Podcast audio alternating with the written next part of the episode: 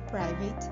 Eu sou Júlia Baulé e este é o seu BB Private Cast, que leva vocês as principais notícias do dia para o mercado financeiro. Terça-feira, 23 de junho de 2020. Os mercados globais têm alta firme após declaração de Donald Trump de que o acordo comercial com a China permanece. Tal pronunciamento corrigiu os mercados que vinham reagindo negativamente à declaração do seu assessor comercial, Peter Navarro, que deu a entender que o acordo estava encerrado. No exterior, a divulgação dos índices de atividade do setor industrial e de serviços, chamado de PMI, vieram acima das expectativas na Europa.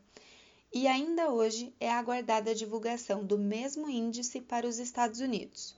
Inclusive, há expectativas de que o setor industrial norte-americano possa apresentar o PMI acima de 50 pontos, o que indicaria a expansão da atividade do setor no país e pode reforçar o bom humor do mercado. No Brasil, após dia de realizações ontem, a bolsa pode acompanhar o movimento do exterior, ainda que permaneçam as atenções ao noticiário local. O principal fundo de índice brasileiro em Nova York, o EWZ, apresenta alta aproximada de 1,5% nesta manhã. A ata do Copom, divulgada hoje às 8 horas da manhã, detalha as cautelas quanto ao próximo corte de juros. Cita a recuperação da economia gradual ainda no terceiro trimestre e a possibilidade, diante dos programas de estímulo creditício e de recomposição de renda, que essa recuperação poderia ser ainda mais rápida.